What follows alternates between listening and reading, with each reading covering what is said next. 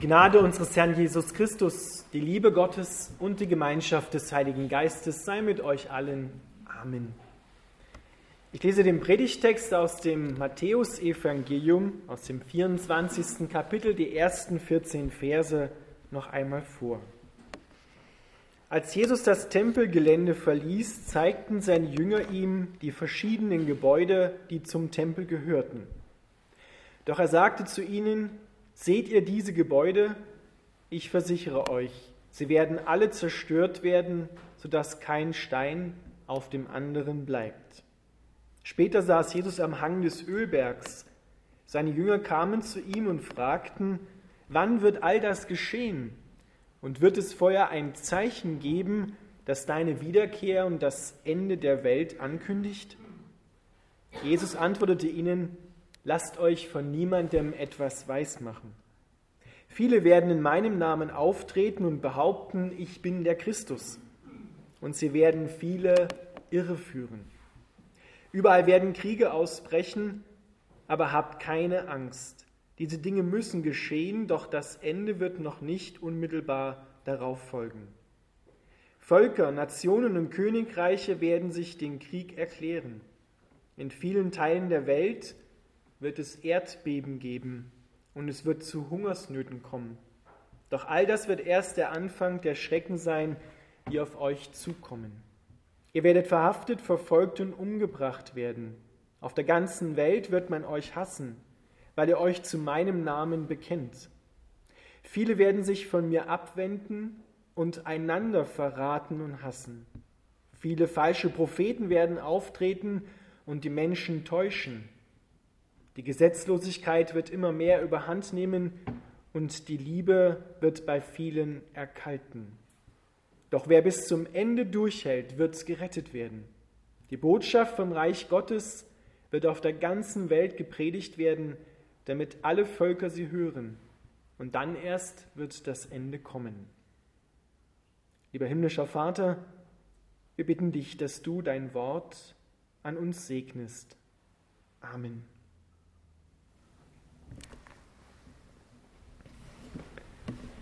Liebe Gemeinde, wir feiern Advent. Wir feiern die Ankunft von Jesus Christus. Wir feiern zum einen die Ankunft damals, dass das Wort Gottes Mensch geworden ist, aber wir strecken uns aus nach dem großen letzten Advent, dass Jesus Christus wiederkommen wird.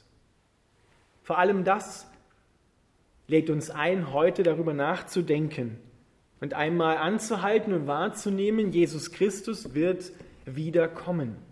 So haben wir es eben gemeinsam im Glaubensbekenntnis bekannt. Er wird wiederkommen, zu richten die Lebenden und die Toten.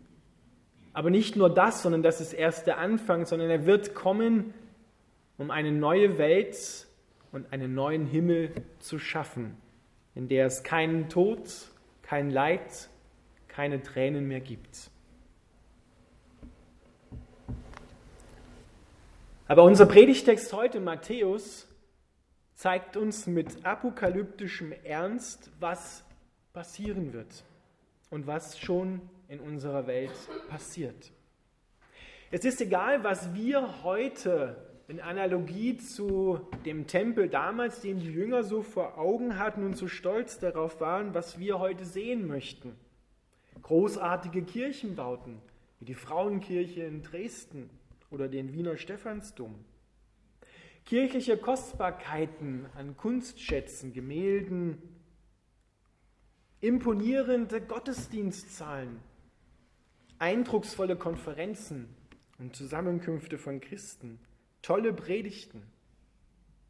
Der Herr schaut das an, was seinen Jüngern, was uns so imponiert. Und er sagt, es wird alles zerstört werden. Kein Stein wird auf dem anderen bleiben. Zu diesem gehört auch die Kirche, wie wir sie auf der Erde kennen, ihre irdischen Erscheinungsformen, unsere kirchlichen Organisationsformen, unsere geschliffenen theologischen Formulierungen, unsere liturgischen Ordnungen, das alles geht dem Ende entgegen. Es ist vorläufig und es ist Stückwerk, wie Paulus sagt. Das Vollkommene kommt. Ist euch aufgefallen, dass in den letzten Jahren die Katastrophenfilme zugenommen haben? Die Menschheit wird nervös.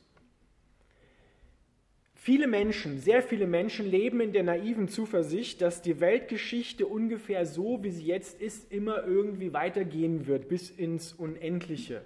Und dass letzten Endes das Gute im Menschen doch siegen wird. Na klar kriegt man dann Angst vor dem Untergang. Aber die Bibel sagt, und ich kann es nur selber für mich und für euch mit allem Ernst betonen, es ist eine Lüge. Und diese Lüge gehört zerstört. Sie gehört dahin, wo sie herkommt, zum Teufel gejagt. Wir Christen müssten es besser wissen. Wir müssten mit dem Gedanken vertraut sein, dass diese Welt mit allem, was in ihr ist, dem Guten und auch dem Schlechten, ihr Ende finden wird. Aber in der Ankündigung natürlich auch einer neuen Welt aber nicht eines unendlichen Fortbestehens oder einer immerwährenden Erneuerung dieser Welt. Die Jünger stellen angesichts dieser Aussage von Jesus zwei Fragen. Die erste Frage lautet, wann wird das geschehen? Und die zweite, gibt es Anzeichen dafür, die man beobachten kann? Die erste Frage beantwortet Jesus relativ kurz und sagt, Lasst euch von niemandem etwas weismachen. Lasst euch nicht verunsichern. Lasst euch nicht irreführen. Dazu muss man natürlich wissen, worauf man schaut und wem man glaubt. Die zweite Frage beantwortet Jesus etwas ausführlicher. Und er sagt, dass Endstadium der Weltgeschichte ist nach seinem Wort von wachsender Not gekennzeichnet. Erschütterungen des normalen alltäglichen Lebens und des Lebensnotwendigen, wie Essen und Trinken und ein Dach über dem Kopf, Hunger, Seuchen, Häufung schrecklicher Kriege und Erdbeben. Passiert das nicht alles schon in unserer Welt? Wir werden weit entfernt davon sein, von einer allmählichen Pazifizierung der Welt, einer allmählichen Befriedung der Welt und des Aufhörens von Krieg und Streit. Weit entfernt davon, sagt Jesus, von einer gesteigerten Sicherheit, von gesteigertem Fortschritt, sondern es wird vielmehr alles umgekehrt sein, als der optimistische Glaube an das Gute im Menschen es angenommen hat. Das Geschichtsbild der Bibel erfüllt sich am laufenden Band. Wer hören will, der höre, sagt Jesus, und wer sehen will, der schau genau hin. Es ist nur verwunderlich, wenn gerade sich die Christen darüber wundern, dass es so geschieht und uns beklagen, dass es so ist. Jesus sagt, um euch, um die Christen herum wird es eine Sturmflut des Hasses geben, die eigentlich Jesus gilt, aber auch die trifft, die an ihn glauben. Und viele, sogar die Mehrheit der Christen in dieser Welt trifft es schon so. Die Botschaft wird, Gott sei Dank, unter allen Völkern verkündigt werden. Alle Menschen, egal wie Gott das macht, werden die gute Botschaft hören.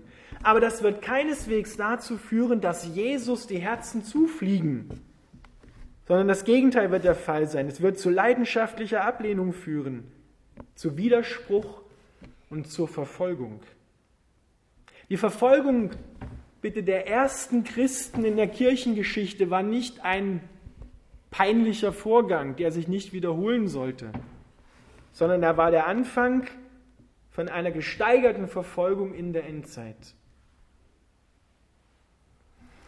Und angesichts dieser Not und Herausforderung führt das auch nicht dazu, dass die Christen enger zusammenrücken und zusammenstehen und sich einig werden, sondern Jesus sagt im Gegenteil, viele werden sich von mir abwenden und werden einander verleumden und hassen, innerhalb Der Christenheit wird es noch mehr Streitigkeiten geben, als es jetzt schon gibt. Sie werden einander verraten, sie werden einander verleumden, einander anklagen. Und wörtlich, wörtlich steht dort, sie werden Anstoß an mir nehmen. Jesus ist entweder der Fels, auf dem du stehst, oder er wird dir zum Stolperstein. Aber an diesem Felsen kommst du nicht vorbei. Warum ist das so? Warum ist es gerade unter den Christen so, dass sie da nicht einig werden und sagen, jetzt ist es Zeit zusammenzustehen? Es ist deswegen so, weil auch die Kenntnis von Christus und die Kenntnis seines Wortes der Bibel immer mehr abnimmt. Immer weniger Christen kennen sich in der Bibel aus. Vielleicht ein kleiner Anmerkung am Rand, wenn ich meinen Schülern in der HTL, die zwischen 15 und 20 Jahre alt sind, etwas von der Bibel erzähle, also Geschichten, so die bekannt sein müssten, wie Noah und Abraham. Sie kennen sie nicht mehr, diese Geschichten.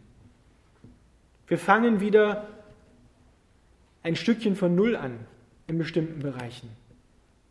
Deshalb, ihr lieben Großeltern und Eltern und wo immer ihr auch Paten, Tanten, Onkels seid, lest bitte euren anvertrauten Kindern Bibelgeschichten vor. Einfach Bibelgeschichten nur vorlesen. Man muss sie nicht mal auslegen oder erklären, wie das gemeint ist, sondern einfach vorlesen, dass die Menschen wieder Gottes Wort kennen. Und lest bitte selber in der Bibel.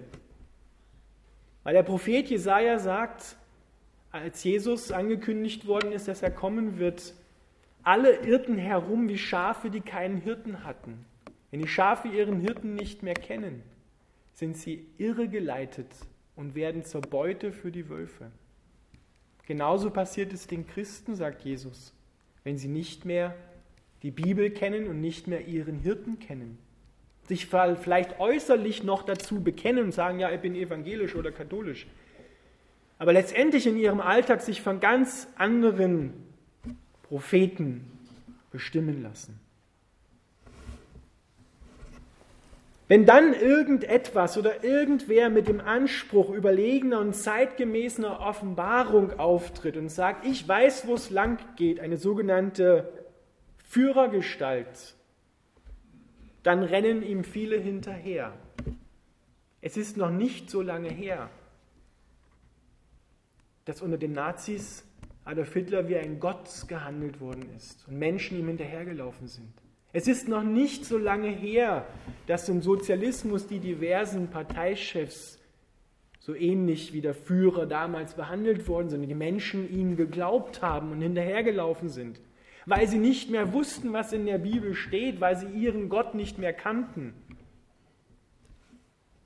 Und sie haben dem falschen Propheten zugejubelt. Wer weiß dann noch, was rechts und links ist, oben und unten?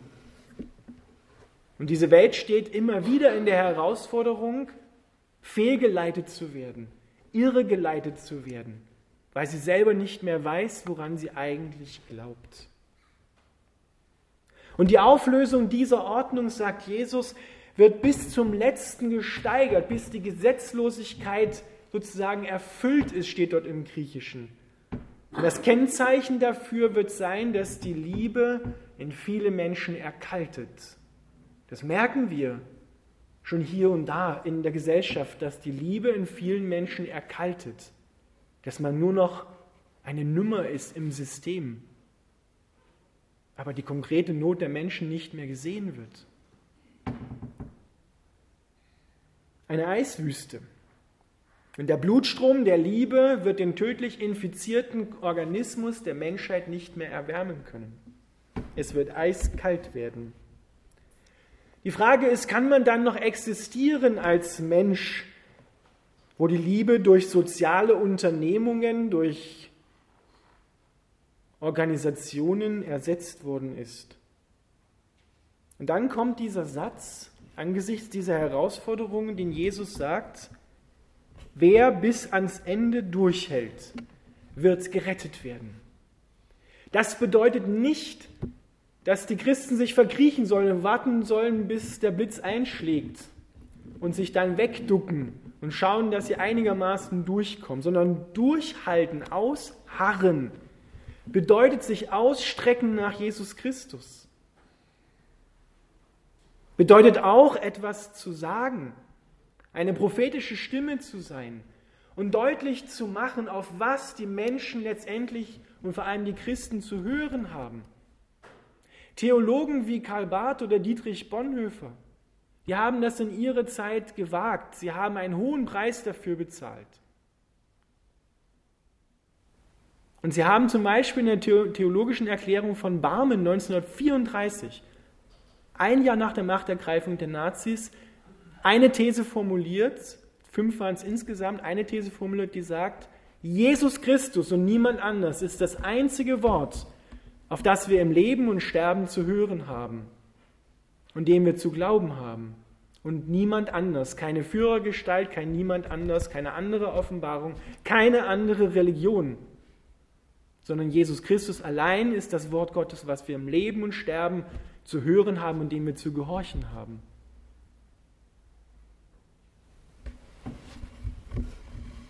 Ja, sagt Jesus, man kann existieren als Mensch in dieser Eiswüste. Denn es wird Menschen geben in der letzten Zeit, die sich sozusagen nicht aus Angst wegducken, sondern die sich nicht beugen, die den Hass auf sich nehmen, die sich verleumden, verfolgen und auch umbringen lassen, die sich nicht irre machen lassen, die ein klares und wohlbegründetes Urteil abgeben können, weil sie nicht nur auf die Welt schauen, sondern auf Jesus Christus. Die oder in denen das Feuer der göttlichen Liebe umso stärker brennt, je kälter es draußen wird. Und die so viele Menschen vor dem Kältetod bewahren und retten. Und die trotz des schrecklichen Endes und den Anfang einer neuen Welt, der schon angebrochen ist, wie wir es gleich im Lied von Jochen Klepper singen werden, die Nacht ist schon vorgedrungen, der Morgen ist nicht mehr fern, die angesichts des schrecklichen Endes ihren Kopf erheben, weil sich eben nicht nur das Ende naht, sondern weil sich Jesus naht, weil Jesus wieder kommen wird und retten wird, wiederherstellen wird diese Welt transformieren wird. Deswegen der Wochenspruch heute. Seht auf und erhebt eure Häupter, weil sich eure Erlösung naht. Erhebt eure Häupter, sagt der Kontext, in dem dieser Vers steht, angesichts dieses schlimmen Endes der Welt. Erhebt eure Häupter. Es ist umso mehr wichtiger denn je, dass wir unseren Herrn kennen und vertraut mit ihm werden. Denn sonst lassen wir uns auch irre machen. Lassen wir uns in die Irre führen. Und werden dadurch auch andere Menschen irre führen. Und auch die Liebe wird in uns erkalten.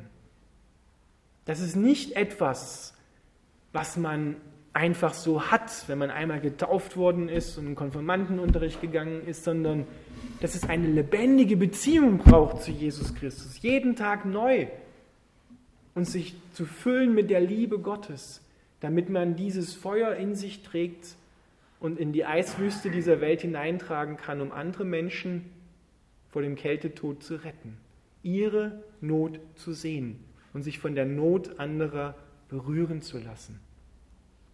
Das wird unsere Aufgabe sein, nicht das Retten von Kirchengebäuden, von kirchlichen Ordnungen, sondern das Retten von konkreten Menschen, die dann auch in der Kirche sind, ja. Aber schaut an, alles das wird nicht mehr aufeinander bleiben. Das wird zerstört werden. Jesus sagt, das Einzige, was bleiben wird, ist mein Wort. Ich, das lebendige Wort Gottes, werde bleiben und der wird bleiben, der mir vertraut. Amen.